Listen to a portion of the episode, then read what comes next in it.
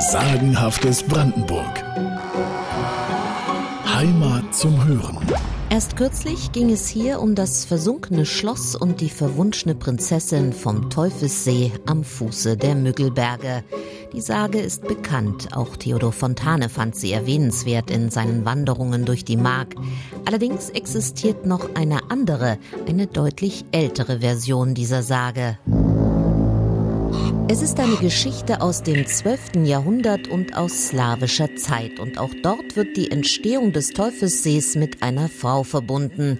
In der Sage heißt sie Wanda und ist die Gemahlin des Jatscha von Köpenick. Den gab es einst wirklich. Seine Ländereien grenzten im Osten bei Fürstenwalde Spree an das damals großpolnische Lebuser Land. Im Süden reichten sie etwa bis Teupitz, Storkow und Beskow. Das Rückgrat seines Herrschaftsbereiches bildeten die Unterläufe der Flüsse Spree, Dahme und Notte.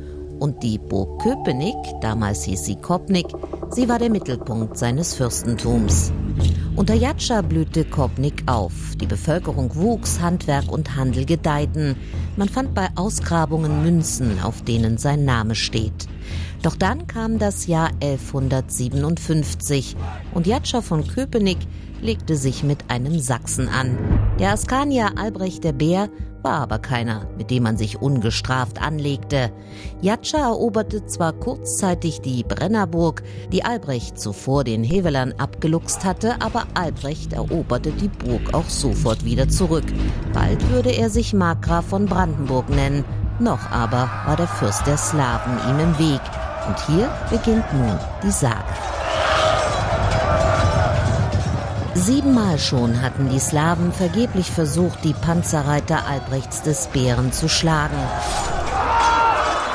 Fürst Jatscha kehrte verzweifelt nach Köpenick zurück. Er fragte die Kriven, die Priester und Weisen seines Volkes um Rat. Was sollte er tun, um seinen Göttern und seinem Volk zum Sieg zu verhelfen? Die Kriven rieten ihm, in den Müggelbergen eine Burg zu gründen.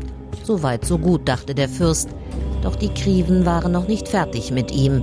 Sie sagten, um die Burg unbezwinglich zu machen, müsse Jatscha ein Opfer bringen.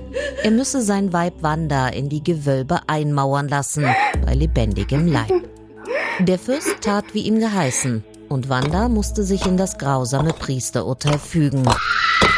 Doch als sie dann begann, Steine um sie herum aufzuschichten, da zogen schwere Gewitter auf. Und ein Erdbeben vernichtete, was von der Slawenburg schon stand.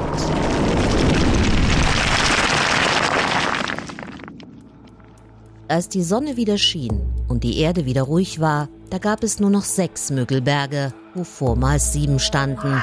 An der Stelle des siebten aber lag nun dunkel und still der Teufelssee.